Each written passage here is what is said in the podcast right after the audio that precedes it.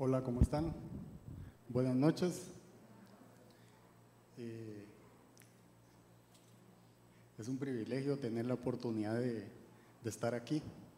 De verdad que si algo nos llena de emoción es, hacer esto. Por lo menos eh, cada vez que me toca la oportunidad de compartir la palabra, eh, hay palabras que no se pueden decir, pero que nuestro corazón de alguna manera siente, ¿verdad? Son esas emociones que de verdad eh, nos hace recordar que, que Él es tan grande y que somos su creación.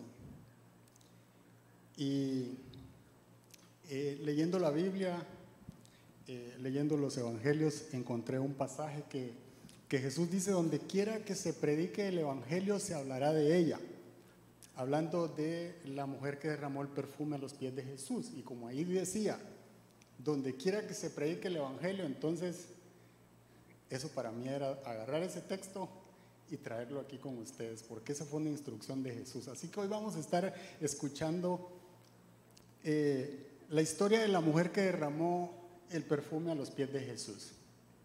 Y yo quiero comenzar diciéndole que si algo tiene Dios es que es detallista. Nadie es tan detallista como Dios.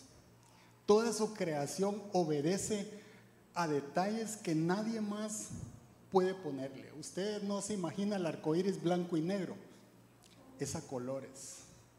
Se despliega sin tener un sentido sobre los aires y usted dice, ¿cómo Dios puede hacer eso?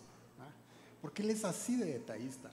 Cuando Job le preguntaba y, y de alguna manera cuestionaba a Dios, Dios le empieza a relatar, tú no sabes tanto y le empieza a describir tantas cosas que, que solo Él puede hacer. ¿Quién le puso los límites al mar? Por ejemplo, ¿quién le puso las medidas? Y entonces el Señor le empieza a decir tantas cosas que solo Él puede hacer. Y hablando de detallistas, las personas que son detallistas son los artistas. La mayoría o todos los artistas en, el área en la que se mueven normalmente son bien detallistas. Pero los hombres en general no lo somos. Esa, esa es la verdad.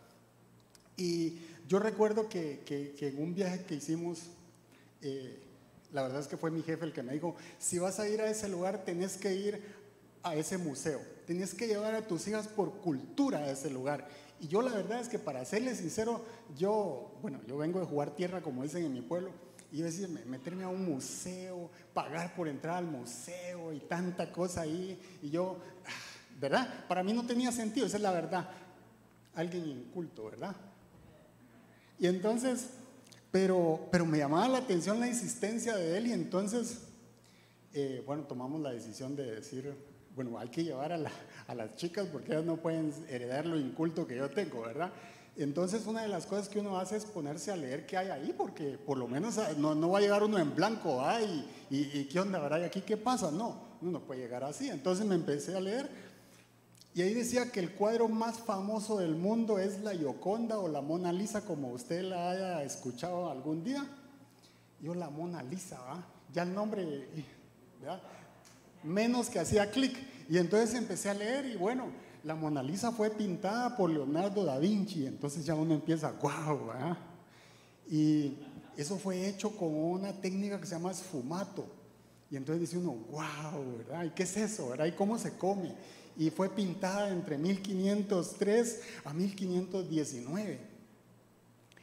Y, es una pintura que de verdad el tamaño es pequeñito, tiene 77 centímetros por 53. O sea, es un cuadrito como así. Y, qué raro, ¿verdad? Tan pequeñito y toda la gente quiere llegar a ver ese cuadrito ahí. Y entonces es tan famoso y leyendo es tan famoso que en 1911 se lo robaron. Pero el cuadro es tan famoso, es la pintura más famosa, que la gente llegaba al museo a ver el hueco donde estaba. Imagínense, o sea, ya no estaba, se lo habían robado y, y la gente llegaba solo a verlo, a ver el hoyo, porque ya no había nada. Había un hueco ahí, yo no me imagino viendo el hueco y aquí que había, ¿verdad? Y no hay nada se lo bombearon, como dicen. Y entonces, pero lo que la gente piensa es en los detalles que habían en esa pintura.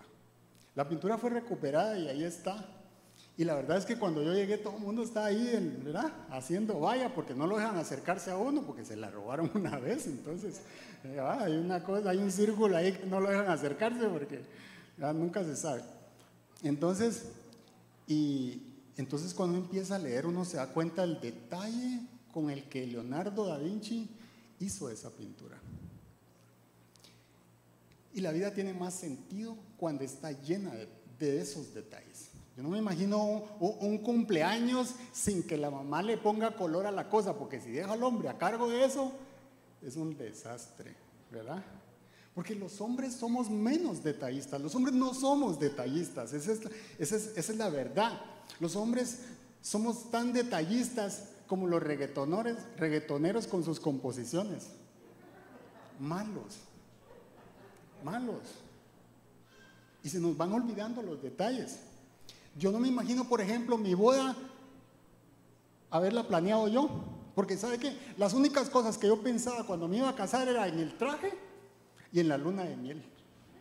O sea, yo pensaba en esas dos cosas. Y en el traje porque mi esposa no me dejó. Y si no me pongo el de la graduación, así, aunque sea todo. Aunque sea todo apretado, pero ese me hubiera puesto. Pero como la doña no lo deja uno, ¿verdad? No, ¿cómo vas a llegar? Así que vergüenza. Y... Porque las mujeres son más detallistas. Y si los hombres son estresados, la tercera cosa en la que piensan es cómo van a aguantar a la suegra, ¿verdad? En cambio, las mujeres para ellas es un día memorable que todos los que lleguen se acuerden de ese momento. Entonces visten hasta los suegros, porque si los dejan que ellos se combinen, uy, también es un chismo la, la cosa. Las mujeres cuidan todos esos aspectos, ellas son detallistas. Los hombres somos más analíticos, más frívolos y en la mayoría de los casos, tacaños. Esa es la verdad. Mire, las mujeres son tan detallistas que cuando van de compras, Fíjese bien, se fijan que ninguna mujer vaya a cargar lo mismo. Porque para uniforme es la escuela, ¿verdad? Se fijan que el pantalón, la blusa y los zapatos combinen. El hombre no. Se fijan que lo que están comprando haga lucir su belleza. El hombre no. Aunque le quede apretado uno, si está barato ese agarra uno para la mujer con que luzca bien, no importa cuánto cueste. Total, para eso trabaja el marido. ¿ah? En cambio, los hombres no. Y mire, las mujeres cuando van a comprar y le preguntan al marido o le preguntan al esposo, ¿cómo me queda? Ahí se nota la diferencia. Porque ¿sabe qué pasa? Mire, el hombre lo primero que hace es no fijarse cómo le luce, cómo le queda. No, lo primero es que va a la etiqueta. ¿Cuánto cuesta? Y eso es lo primero que le mira al hombre, ¿cuánto cuesta? Y si es caro, le dice, ah, ese color no mucho te va. Claro, porque ya le dio cuánto cuesta. Entonces, ¿me entienden? Así son los hombres. Pero si está barato, le dice, qué lindo, mi amor. ¿Cómo va con tu piel, con tus ojos? Te miras linda con eso. Hay algunos que se están riendo y otros que los están codeando me los pasé trayendo, ¿verdad? Pero fue sin querer. Por eso es que las mujeres se derriten con los hombres detallistas. Todas dicen lo mismo. Es que un hombre detallista, ¿verdad? Ahí caen rendidas, aunque sea feo, pero si es detallista, ahí.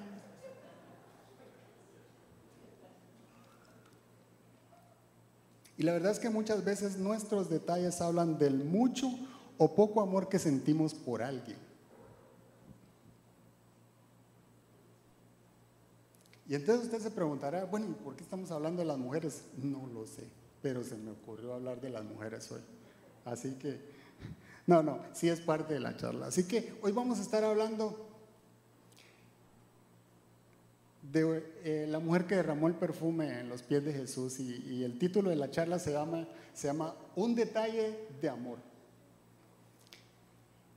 Y vamos a estar ubicándonos en el Evangelio de Lucas, capítulo 7, versículo del 36 al 50. Este pasaje está en todos los evangelios sinópticos. Me gusta el de Lucas porque tiene algunos detalles que vamos a estar aprendiendo. Está en el Evangelio de Juan también y vamos a estar eh, saltándonos algunos versículos entre esos eh, evangelios. Y Lucas 7, 36 al 50 dice, una mujer pecadora unge a Jesús. Desde ahí me llamó la atención, cómo Jesús se dejó ungir por una mujer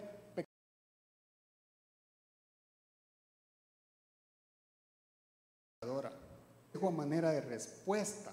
Él no lo dijo, Simón no lo dijo, lo pensó, pero como usted sabe que Jesús sabe todo, él le respondió. Le dijo, Simón, tengo algo que decirte. Dime maestro, le dice él el fariseo. Dos hombres le debían dinero a cierto prestamista. Uno le debía 500 monedas de plata y el otro 50. Como no tenían con qué pagarle, les perdonó la deuda a los dos. Ahora bien, ¿cuál de los dos amará más? Supongo que aquel a quien más se le perdonó, contestó Simón. Has juzgado bien, le dijo Jesús. Jesús se volvió, luego se volvió hacia la mujer y le dijo a Simón, ¿ves a esta mujer? Cuando entré en tu casa no me diste agua para los pies, pero ella me ha bañado los pies en lágrimas y me los ha secado con sus cabellos. Tú no me besaste, pero ella, desde que entré, no ha dejado de besarme los pies. Tú no me ungiste la cabeza con aceite, pero ella me ungió los pies con perfume. Por esto te digo, si ella ha amado mucho, es que sus muchos pecados le han sido perdonados. Pero a quien poco se le perdona, poco ama. Entonces le dijo Jesús a ella, tus pecados quedan perdonados. Los otros invitados comenzaron a decir entre sí, ¿quién es este que hasta perdona pecados? Y Jesús le dijo a la mujer, tu fe te ha salvado. Le dijo a la mujer, vete en paz. Si usted está en este lugar y nunca ha recibido a Jesús como su Señor y Salvador, usted está en el lugar correcto. Y si su adoración no ha sido el primer recurso, está en el lugar correcto. Porque de eso vamos a hablar. Y me llamaba la atención porque Jesús dice, donde quiera que se predique este evangelio se hablará de esta mujer. Y lo que sucede es que cuando eh, estos pasajes normalmente, eh, o por lo menos yo la mayoría de veces lo había escuchado, y, casi siempre era de que traigamos una ofrenda y traigamos una ofrenda, pero tranquilo, yo no le voy a pedir una ofrenda. Porque eh, lo que Jesús puso en mi corazón es, es algo diferente. Y lo primero que yo quiero compartir con usted es que esto se trata de evangelio puro. Esto es el evangelio que Jesús nos enseñó. Y la primera cosa que vamos a aprender es que el evangelio es para todos. Aquí hay algunos tipos de personas y dice el fariseo, la mujer y también está Jesús. También estaban los discípulos en ese lugar. Pero hablando del fariseo, ¿cómo describía Jesús a un fariseo? Yo no sé si usted sabe, pero los fariseos eran los que más conocían y estudiaban la ley, es decir, la Torá, la palabra de Dios. Ellos eran los que le enseñaban a los demás. Eran personas importantes. Eran personas a las que los demás les ponían atención. Sin embargo, cuando Jesús hizo su ministerio, Él les llamó muchas veces hipócritas. Porque los fariseos conocían toda la ley, pero se la aplicaban a los demás, no para sí mismos. Ellos juzgaban la moral de los demás, pero ellos no la cumplían. Por eso Jesús les dijo muchas veces, hipócritas. Y cuando una persona invitaba a alguien a su casa, principalmente a un rabí, si nosotros leemos eh, los pasajes, dice maestro, así le dijo el fariseo a Jesús. Significa que el que era invitado a su casa era alguien importante. Y el protocolo para recibir a una persona en los tiempos de Jesús, número uno es que la mesa, la mesa no es como las de ahora, las mesas eran a esta altura.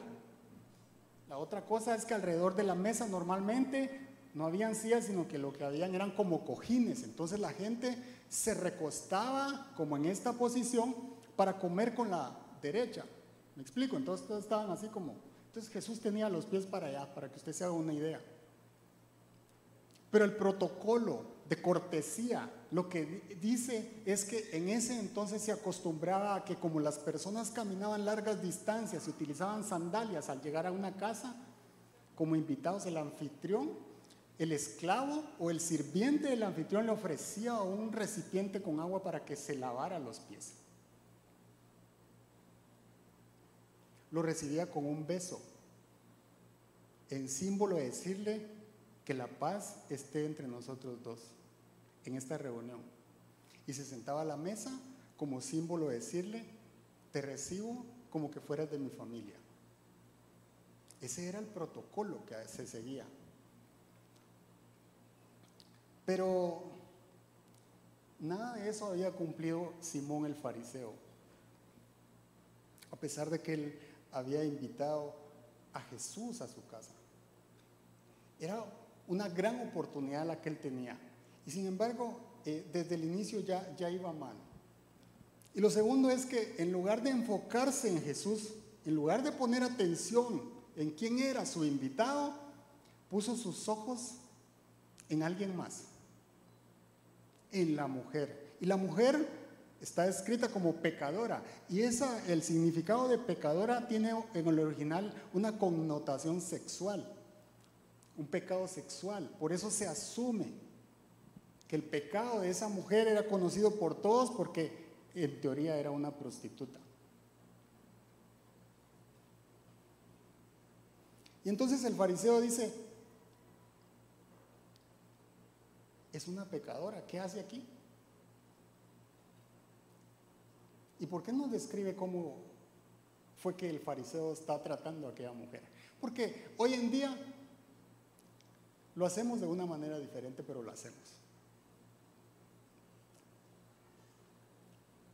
Si nosotros escuchamos o vemos a un político en la iglesia, algunos dirán, se me revuelve el estómago solo de verlo. Porque nosotros creemos que el político debería ir al infierno, porque pensamos que todos son ladrones. Esa es la verdad. Muchas veces nuestros ojos no están en el lugar correcto, están en las personas. Muchas veces en lugar de recibir a la gente como viene, porque esto es un hospital. Aquí no hay gente perfecta, aquí hay gente que fue sanada. Y que porque fue sanada aprendió a amar como Jesús ama. Entonces si nosotros miramos que entra un homosexual, por ejemplo, lo vemos raro, en lugar de recibirlo, en lugar de aceptarlo, porque eso haría Jesús. Cuando nosotros rechazamos lo mismo que rechaza el mundo, estamos haciendo lo mismo que ellos. No estamos haciendo la diferencia ni lo que Jesús nos enseñó. Hay quienes incluso dentro de la iglesia piensan que entre más pobre, más necesita de Dios. Y eso no es así. Todos necesitamos igual de Dios. Es la misma medida que se pagó por uno y por otro. Y lo necesitamos de la misma manera todos. Porque todos somos su creación. Todos somos su pintura, su obra maestra. Entonces a veces aplicamos el criterio fariseo y terminamos concluyendo que Dios puede bendecir a este, pero a este no. Este como no levanta las manos seguramente está mal con Dios. Este como no canta, no habla con Dios. Y no hace falta que lo digamos, porque Simón no lo dijo, pero Jesús lo sabe. Y usted sabe que Jesús conoce nuestro corazón. Por eso la primera cosa que Dios me enseñaba en este pasaje es el Evangelio es para todos, es para chicos y grandes, es para viejos y jóvenes, para negritos y blancos, o cafés o el color que tengamos. Es que Dios no hace acepción de personas y el Evangelio es uno solo. Es uno solo. Es un solo Dios, es un solo Jesús, es un solo sacrificio, es un solo espíritu.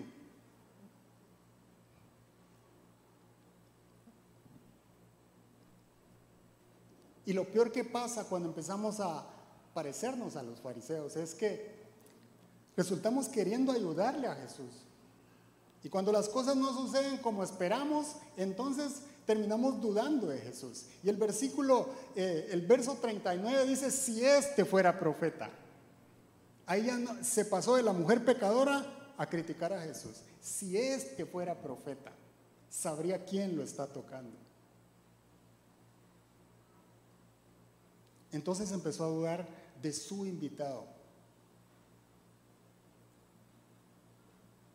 Y Jesús sabía lo que Simón el fariseo estaba pensando. Porque lo peor que le puede pasar a una persona religiosa, o lo que le pasa, es que juega a amar a Jesús, pero en realidad solo se ama a sí mismo.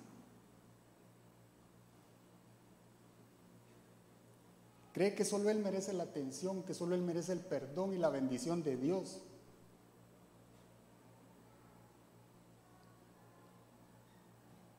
Y entonces resultan aplicando la justicia de Dios a su conveniencia. Como ellos creen, a quien ellos creen. Y eso era lo que estaba haciendo Simón. Pero el Evangelio de Juan nos describe también a Judas, que era un discípulo de Jesús, que caminaba con Jesús, que miraba todo lo que hacía Jesús. Y este se fue a otro nivel todavía. Y Juan 12:4 dice, Judas Iscariote, que era uno de sus discípulos y que más tarde lo traicionaría, objetó, ¿por qué no se vendió este perfume que vale muchísimo dinero para dárselo a los pobres? Dijo esto no porque se interesara por los pobres, sino porque era un ladrón y como tenía a su cargo la bolsa del dinero, acostumbraba robarse lo que le echaban en ella. Él no era que amaba a los pobres, ¿verdad? Él estaba interesado en, lo que costaba el perfume, porque al final de cuentas, si eso llegaba a la bolsa que él cuidaba, que era la bolsa de las ofrendas, se agarraba buena parte de ella. Hipocresía.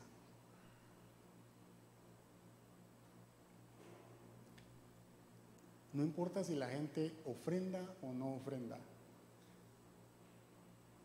todos somos iguales delante de Dios. Todos valemos lo mismo. Dios nos ama igual a todos.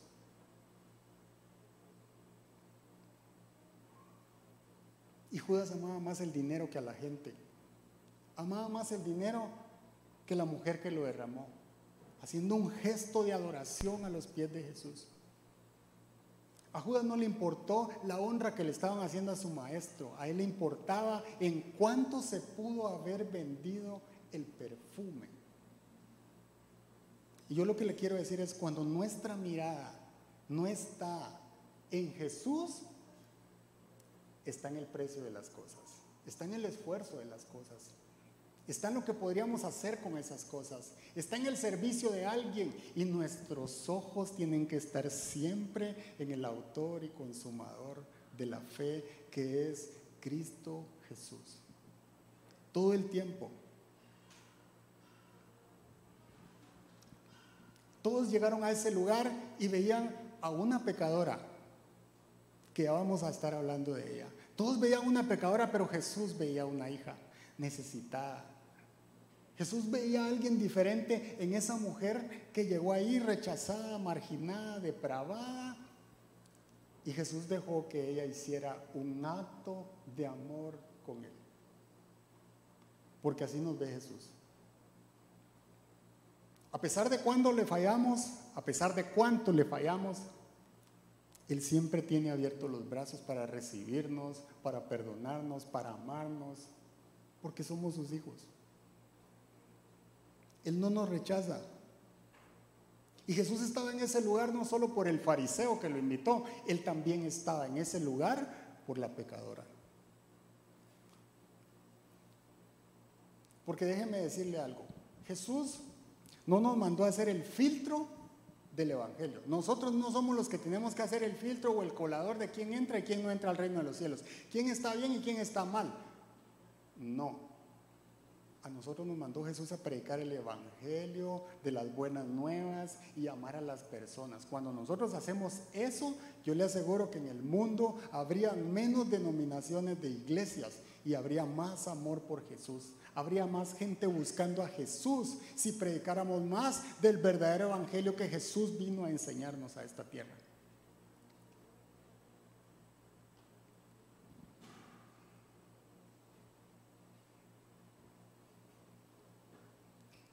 Y a mí me gusta esto porque la verdad es que me aclaraba, Jesús vino y entregó su vida por el homosexual, por el asesino, por el adúltero, por el violador, por todos, por usted, por mí, por todos, por todos.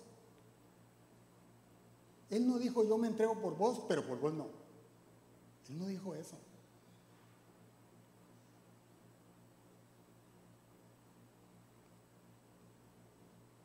Y la respuesta la encontramos en Lucas 5:32. Lucas 5:32 dice, no he venido a llamar a justos, sino a pecadores, para que se arrepientan. Y nosotros entramos ahí, porque le fallamos a Dios todos los días. Entonces Él vino por nosotros. Y yo me siento dichoso porque a pesar de que en algún momento alguien me pueda criticar a mí o yo pueda criticar a alguien, Jesús vino por ambos. Jesús vino por todos nosotros. Él entregó su vida por nosotros. Por todos. Y no nos mandó a hacer el filtro. Él no nos mandó a, rechazar a las personas. Nos mandó a amarlos. Nos mandó a recibirlos. A servirlos. A estar ahí cuando lo necesitan. Por eso Jesús comía con fariseos, con cobradores de impuestos. Y por eso lo criticaban. Pero el mismo precio que pagó por el que mira pornografía, se pagó por el infiel, por el ladrón, por el fracasado, por el endeudado, por todos. ¿Sabe por qué?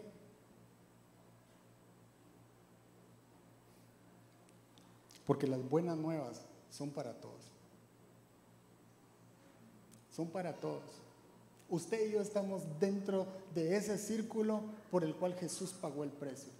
Jesús pagó el precio por usted y pagó el precio por mí. Y pagó el precio por el que está a la par, por el que está atrás, por el que vino y por el que no vino, por el que está conectado y por el que está aquí. El Evangelio es para todos. La diferencia es quién está dispuesto a recibirlo. Y eso me lleva al segundo punto, porque el segundo punto es que la deuda está saldada.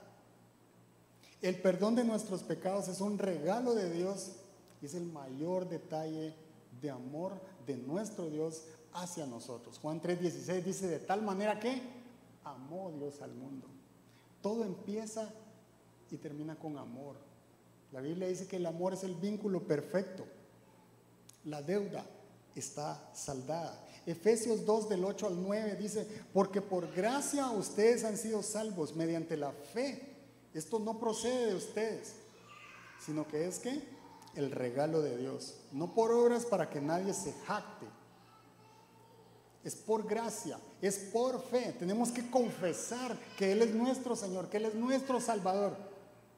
Porque déjenme decirle algo, Ronnie, pero ¿qué pasa? Yo soy buena gente, soy fiel, ayudo a los pobres, doy ofrenda, hago aquí, hago allá, pero el infierno está lleno de buenas personas.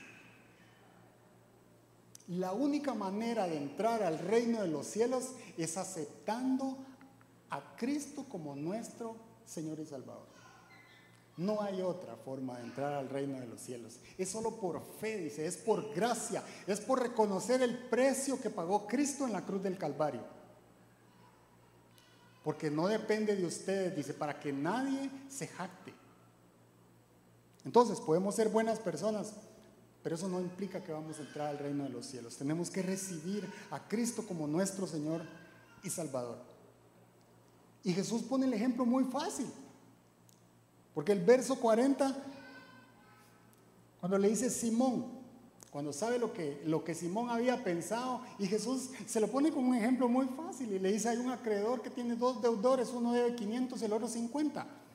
Uno debía el 10% del otro. Pero después le dice, ninguno de los dos puede pagar su deuda. Eso somos nosotros. Ninguno puede pagar su deuda. Ninguno puede pagar el precio que Jesús pagó en la cruz del Calvario. Los dos somos morosos. Los dos tenemos esa deuda con Cristo. Y cuando le hace la pregunta es, ¿cuál de los dos amará más? Y Simón, que es una, persona muy preparada, le responde correctamente y le dice, pues asumo que al que debía más. Y Jesús le dice, has respondido bien. Pero quiero decirle algo. Simón tenía la respuesta correcta, pero el corazón equivocado. Lo que le quiero decir es que muchas veces podemos conocer lo que dice la Biblia, pero si no la practicamos, de nada sirve. Y Jesús nos llamó a ser hacedores de la palabra, a practicarla. De nada sirve que lo sepa si no lo hago. En otras palabras, ambos estaban en la misma lista de deudores, nada más que uno tenía una cantidad y el otro otra, pero los dos estaban en la misma lista, a la cual hoy en día lo llaman a uno a las 6 de la mañana, a las 7, a las 8, a las 9, si uno no ha pagado. En la misma lista. Y Jesús dice, ninguno de los dos podía pagarla. Por eso se le perdonó a ambos. Y eso me gusta porque, porque Jesús no nos perdona como, como como, nos engaña el diablo muchas veces, porque la verdad es que el diablo engaña a la gente, haciéndola sentir que es libre y que es perdonada. Como cuando a uno lo llaman del banco y le dicen, mire, yo le tengo una oferta que usted tiene que decir hoy, solo hoy tiene para decir que sí. Vamos a consolidarle todas sus deudas en una sola.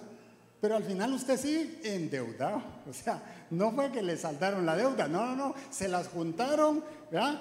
Y el que sabe de números no me dejará mentir, lo primero que le van a cobrar son los intereses y entonces va de nuevo, sigue endeudado, sigue en la lista. Así, así es como el diablo nos engaña. ¿Sabe qué otra forma nos engaña? Proba esta droga. Vas a ser feliz, mira, te vas a hacer alucinar y todo va a estar bien. Y allá vamos para adentro. Pero después de que pasa el efecto de la droga, entra la depresión, entra la soledad, entra la tristeza. ¿Y cómo se la quitan? Otra dosis, ¿verdad? Otro poquito. Igual pasa con el alcohol. Si cambias a tu esposa de 40 por 2 de 20, vas a estar bien. Vos sos joven, estás potente, te lo mereces, sin miedo al éxito, como dice ahí. Así nos engaña el, diablo nos hace sentir libres, nos hace sentir que merecemos. Pero déjenme decirle algo, la deuda está pagada porque Cristo Jesús la pagó. Él fue a esa cruz por usted y por mí. Él se entregó por usted y por mí. Y primera de Juan 2.2 dice, Él es el sacrificio por el perdón de nuestros pecados. Él es el sacrificio. Jesús es el sacrificio por el perdón de nuestros pecados. Y no solo por los nuestros, sino por los de todo el mundo. Él pagó el precio por todos. Él no hizo acepción de personas. El regalo lo aceptan unos y lo rechazan otros. Nuestra función es ofrecerle el regalo a los demás. Nuestra función es ofrecerle a Cristo a la gente. Deje que sean ellos los que tomen la decisión de si reciben o no reciben el regalo. Nosotros no podemos decir, como yo le decía eh, en el estudio bíblico esta semana, eh, que yo en alguna oportunidad con un mi amigo, yo sí pensaba, por este no da un cinco nadie, este jamás va a llegar a los pies del Señor. Es que, verá, yo lo conocía yo decía, no, este no lo convierte nadie, ni volviendo a nacer. ¿Y sabe qué? Dios lo alcanzó, Dios lo convirtió. Él dirige el estudio conmigo. Y, de verdad, eso me, gustaba mucho, tocaba mi corazón porque yo decía, yo hice eso, yo caí ahí. En filtrar, en tratar de ayudarle al Señor. Porque lo que uno hace a veces es, yo te ayudo, Señor, este sí, este no, este sí, este no. y eso no nos toca a nosotros. El Evangelio es para todos. La deuda fue pagada por Cristo. Y Él no nos mandó a filtrar, nos mandó a amar a la gente, nos mandó a ser sus testigos. Aunque usted no lo crea, Cristo pagó el precio por mí, por el fariseo, por el ladrón, por el alcohólico, por el infiel, por el drogadicto. Y aunque usted no lo crea, hasta por las suegras. También. Dios es grande, Dios es misericordioso. Usted y yo estamos en este lugar porque Dios nos alcanzó. Él es lindo.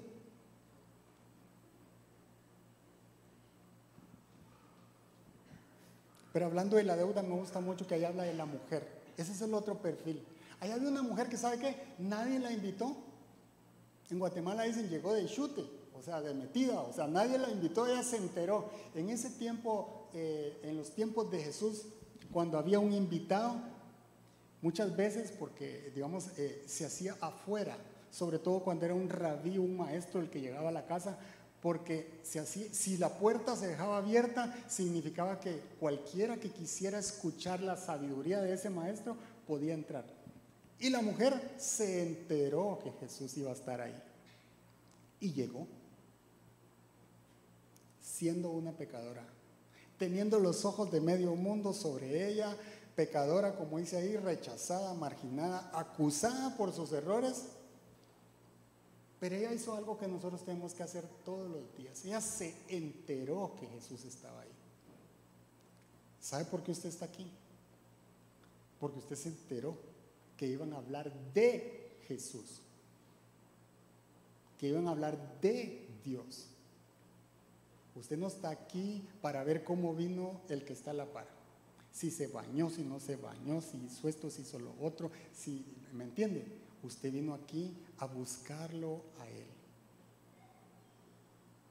El más importante cuando nosotros venimos es Él. Él es el importante. Y ella estaba atenta a Jesús. Y hay una razón por la cual ella estaba atenta. Pero mire, Romanos 12, el 1 al 2 nos dice lo que la mujer sabía que los otros que estaban invitados no lo sabían. Y dice, por lo tanto, hermanos, tomando en cuenta la misericordia de Dios, les ruego que cada uno de ustedes en adoración espiritual ofrezca su cuerpo como sacrificio vivo, santo y agradable a Dios. Y esa mujer llegó a ese lugar y me impresionó. No dijo una sola palabra. La mujer no dijo nada. No sé si se dio cuenta en todo el texto, pero ella no habló. Pero ella hizo algo que ninguno otro hizo. Y lavó con sus lágrimas los pies llenos de polvo de Jesús, porque no le había dado agua a su invitado. La persona que lo recibió ahí no le dio agua. Los pies de Jesús estaban empolvados y la mujer dice que los llenó de sus lágrimas y los secó con sus cabellos. Y yo no sé si usted sabía, pero Pablo describe que en los tiempos antiguos el cabello no se descubría de las mujeres, porque el cabello representaba la gloria de la mujer. Y la mujer solo se descubre su cabello delante de su esposo. Y esa mujer llega a ese lugar y seca los pies de Jesús. Y no le importa que la estén viendo.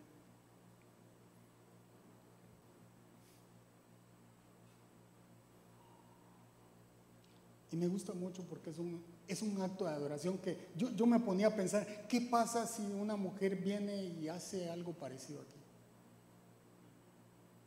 Y todos diríamos, es que es fanática, es pandereta. De plano en la iglesia de donde viene hacían todas esas locuras. Imagínense, la mujer estaba llorando a los pies de Jesús, secándolos con sus cabellos, y allá había un fariseo con sus invitados y Jesús dice, no la interrumpan. Y yo le pregunto a usted si cuando usted llega a este lugar, nada lo interrumpe y usted se conecta con el reino de Dios. Usted se conecta con el rey que usted vino a adorar, con el rey que usted vino a adorar, que vino a alabar, al que vino a cantarle. Usted no vino a otra cosa, a este lugar que no sea alabar a Dios.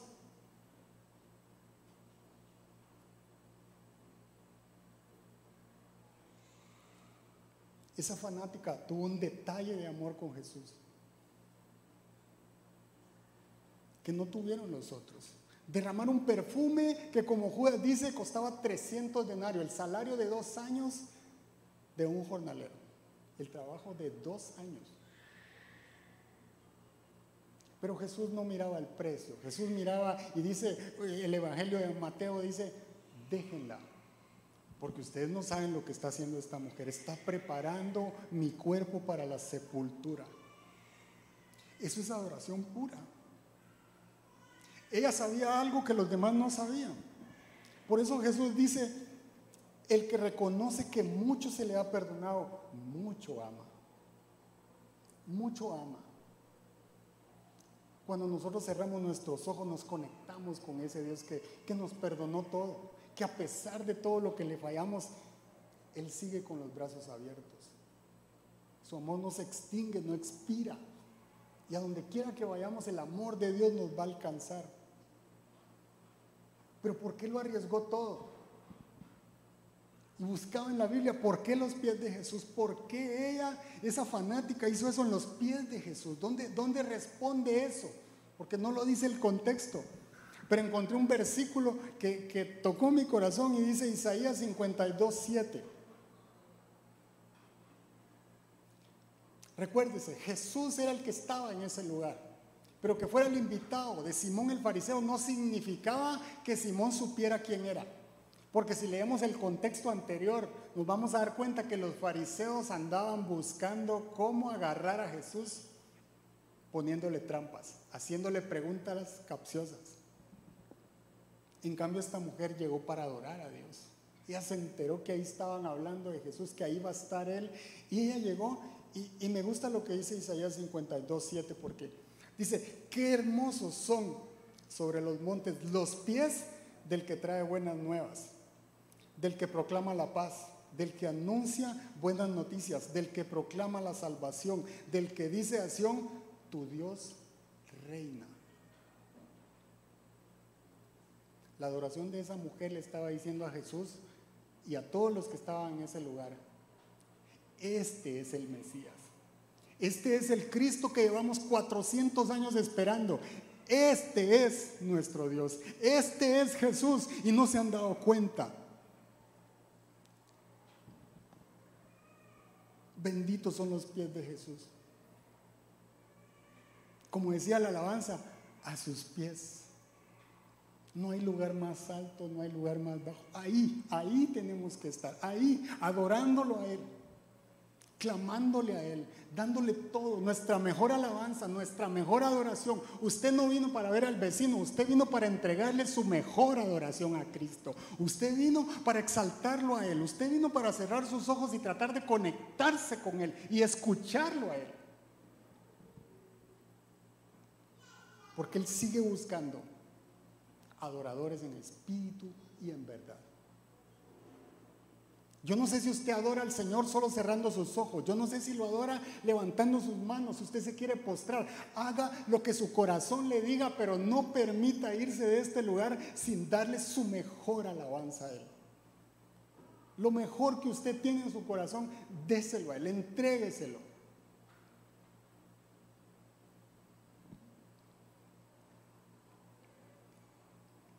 Porque es una manera de reconocer lo mucho que se nos ha perdonado.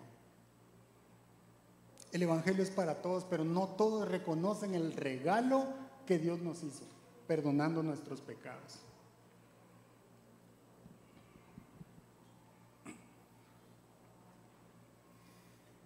Y el siguiente punto es, ¿cómo recibo eso? ¿Cómo recibo eso? Porque es por la fe en Jesús que el Espíritu de Dios viene a llenar el vacío que nadie más puede llenar en nuestros corazones. Mire, hay gente que, que de la noche a la mañana se ve envuelta en tanto dinero y empiezan a comprar carros, ¿verdad? Y todo lo que usted quiera imaginarse. Pero es cuestión de tiempo y usted se va a dar cuenta que ellos mismos dicen o expresan que siguen con algo, con un vacío adentro de ellos, porque nadie puede llenar el vacío que solo Dios puede hacer. Nada, nada nos puede llenar más que Jesús. Solo Él nos va a dar esa paz que nuestra alma necesita. Ni un carro, ni una casa, ni una empresa. Y podríamos perderlo todo, pero si lo tenemos a Él, vamos a tener todo de nuevo. No valemos por lo que tenemos. Valemos porque somos hijos de Él, hechos a su imagen y semejanza. Y el verso 48 dice, entonces le dijo Jesús a ella, tus pecados quedan perdonados. Y los otros invitados comenzaron a decir entre sí, ¿quién es este? ¿Otra vez? Ya el fariseo había durado de Jesús, ahora eran, eran sus invitados. ¿Quién es este? Que hasta perdona pecados. Tu fe te ha salvado, le dijo Jesús a la mujer. Vete en paz.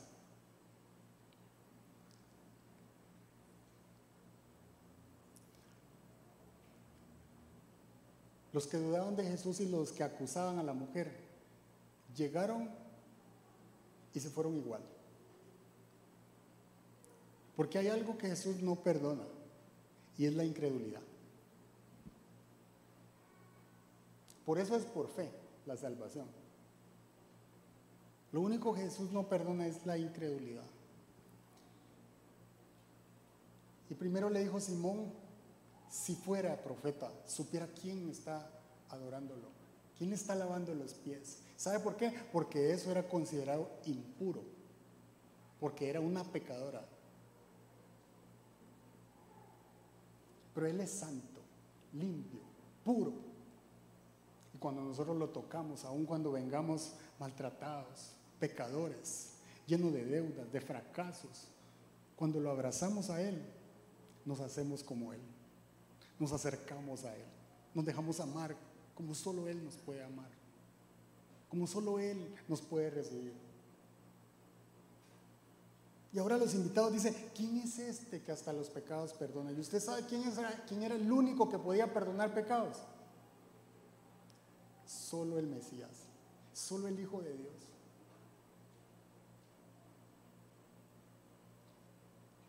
Ellos están ahí, escuchan que Jesús le dice tus pecados te son perdonados. Eso solo lo podía hacer el que habían esperado por 400 años y sus oídos estaban llenos de malicia, llenos de incredulidad. Y entonces no se daban cuenta que el que tenían enfrente era el esperado.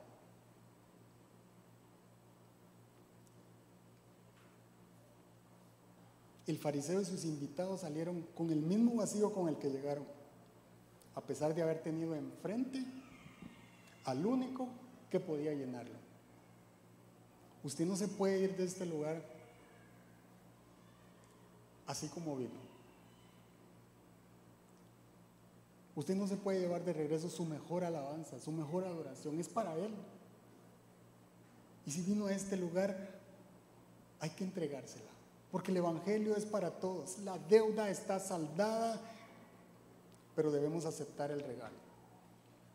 Y el vacío siempre estará hasta que permitamos que Jesús sea el que lo llene.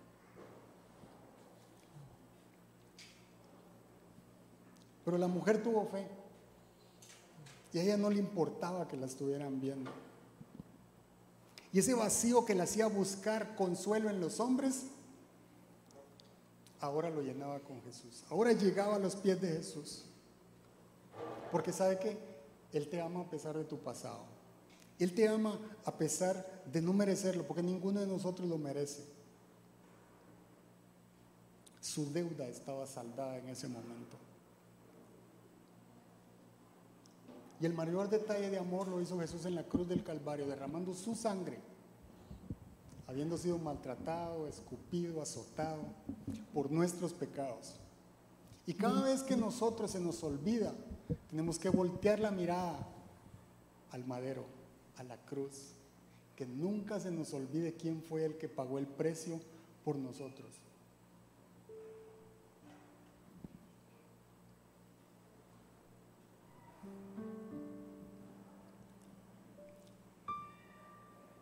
Y voy terminando con esto. Dice, al que mucho se le, al que mucho se le perdona, mucho ama.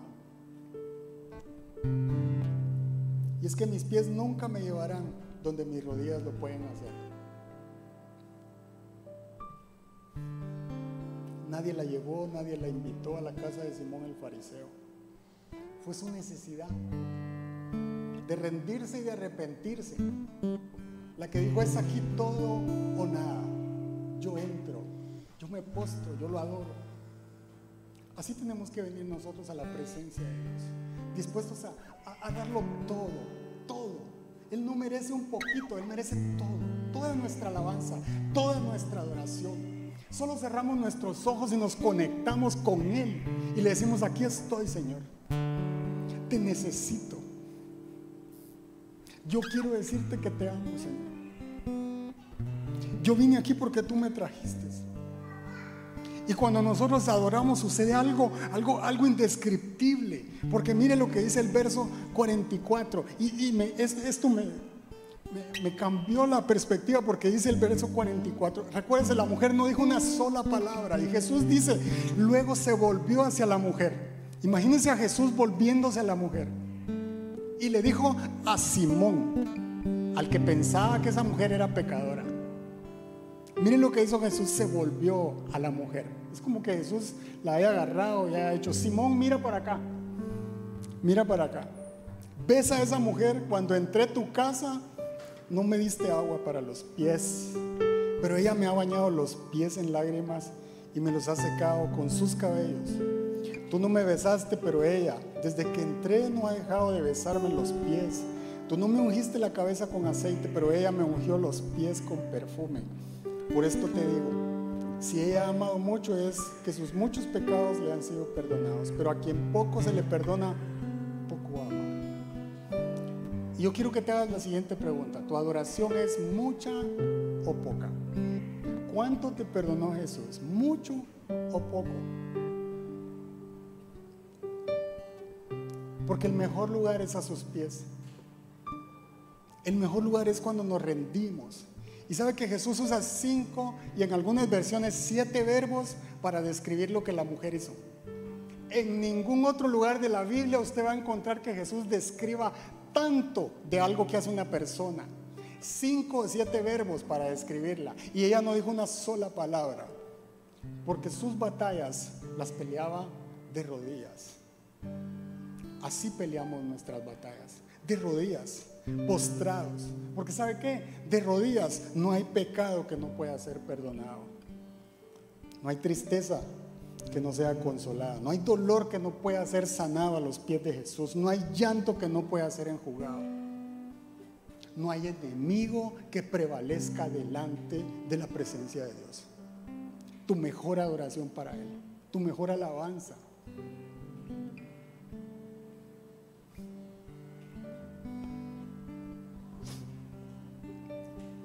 Juan 8.8, Juan 8.8, seguramente lo ha escuchado cuando llevan a la mujer adúltera y la ponen enfrente de Jesús.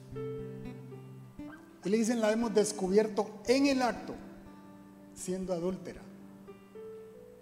Y Jesús los escucha, como escucha a nuestros enemigos.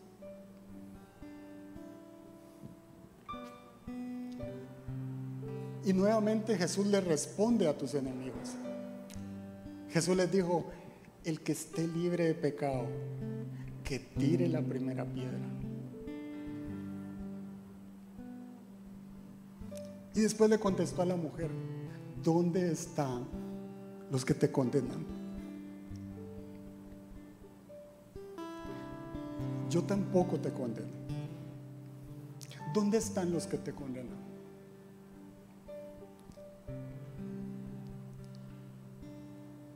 Ni una sola palabra dijo esta mujer. Pero ella dio su mejor adoración, su mejor perfume y lo derramó a los pies de Jesús. Y ese era el mejor lugar porque si usted recuerda en Juan 11, donde habla la historia de Lázaro, Marta y María, y Marta está afanada preparando la comida para Jesús. Y María se sienta a los pies de Jesús a verlo, a contemplarlo, a escucharlo. Y cuando Marta le dice a Jesús, decile algo porque no me ayuda, y Jesús le dice, tranquila Marta, estás afanada. Y María ha elegido el mejor lugar. Lo mejor lo eligió María. ¿Y sabe dónde estaba María?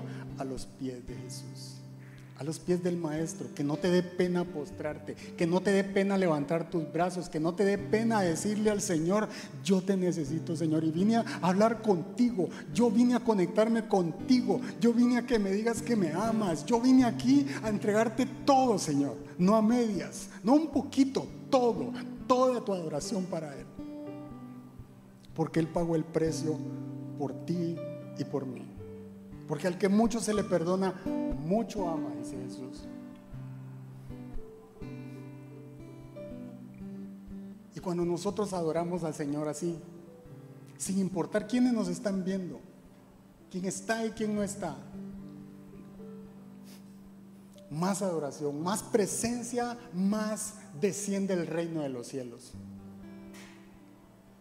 Porque Jesús se volvió a la mujer. Jesús se volvió a la mujer. Y le dijo a Simón, ¿ves a esta mujer? ¿Sabe qué le estaba diciendo Jesús? Yo me encargo de tus enemigos. Él se volvió y le dijo, Simón, ¿la ves? Aquí estoy yo. ¿Dónde está tu enfermedad? ¿Dónde está tu deuda? ¿Dónde está tu fracaso? Eso es lo que está haciendo Jesús y la mujer no dijo una sola palabra. Era Jesús respondiéndole a sus enemigos, a los que la acusaban, los que la rechazaban, los que la marginaban. Y así hace Jesús cuando nosotros lo adoramos. ¿Dónde están los que te acusan? ¿Dónde están tus enemigos? Deja que Jesús pelee tus batallas. Deja que Él se vuelva y le hable a tus enemigos. Deja que Jesús se dé vuelta y le hable a tu necesidad a tu enfermedad, a tu depresión, a cualquier cosa. Porque si estás aquí en este lugar y estás escuchando esto, Dios te trajo. No fue un accidente.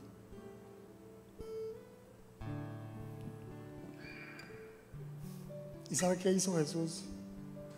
Qué lindo, porque es Él contestando. Es Él diciendo, esta es mi hija. Esta es mi hija. Yo no sé si usted se emociona, pero, pero si yo escuchara que Jesús dice, este es mi hijo, este es Ronnie, tranquilos. ¿Qué hiciera si Jesús dice, esta es mi hija? No va a pasar nada. Yo estoy a cargo. Yo estoy al frente. Yo peleo tus batallas. Tranquila. Entonces vas a sentir lo que dice el Salmo 23.5. Yo te voy a pedir que te pongas de que, nos pongamos de pie, por favor. Y cierra tus ojos ahí donde estás.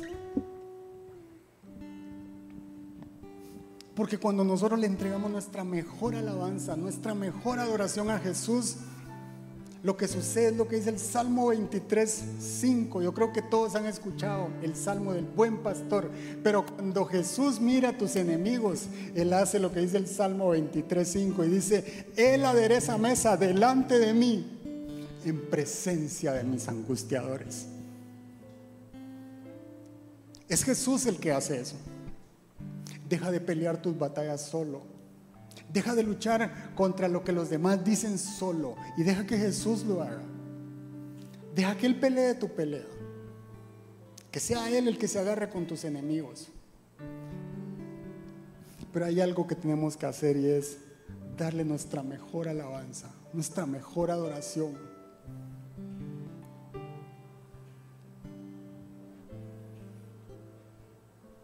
Deja que sea Jesús el que le responde. Y si estás en este lugar y dices, estoy agobiado por las deudas, deja que Jesús le responda a tus deudas. Pero no dejes de adorarlo. Si tu matrimonio se cae en pedazos, deja que Jesús le responda a tu matrimonio y algo va a suceder. Si tu negocio no levanta, solo adóralo, no te desconectes, adóralo y deja que Jesús se vuelva y le conteste a tus clientes. Pero dale tu mejor alabanza, dale tu mejor adoración, lo mejor que tienes, con excelencia para adorarlo a Él. Derrama tu perfume a los pies de Jesús, a los pies de la cruz.